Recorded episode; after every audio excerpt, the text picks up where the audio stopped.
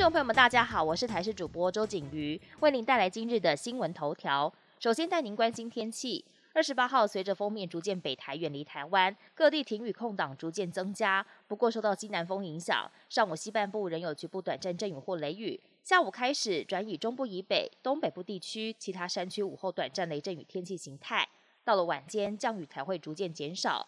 高温方面，云量减少，降雨趋缓，各地高温也会比昨天来得高。北部、东半部地区预估来到二十九到三十一度，中南部则有机会来到三十二到三十四度。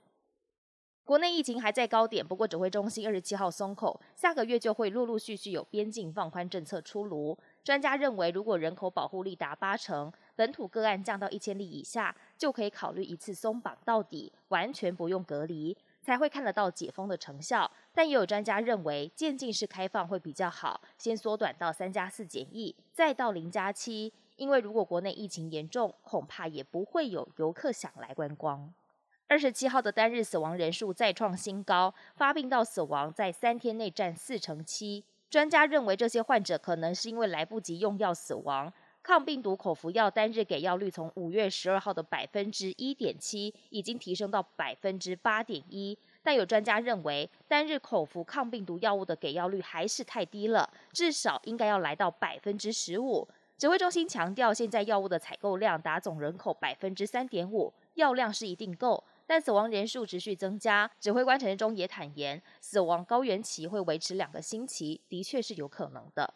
国际焦点首先来关注德州警方持续调查罗伯小学枪击案，随着当局公布枪击事件发生过程的时间点，外界质疑警方为何从抵达现场到实际展开行动花了超过一个小时，没有能够及时阻止枪手拉莫斯的攻击，才会酿成悲剧。截至目前，当局依旧无法就警方为何延误行动给出完整解释。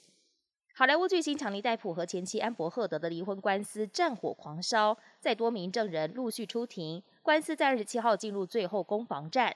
不料原本判决最快会在二十八号出炉，陪审团纠缠三个小时，始终得不到共识。再加上星期一是国定假日，因此结果最快会在周二公布。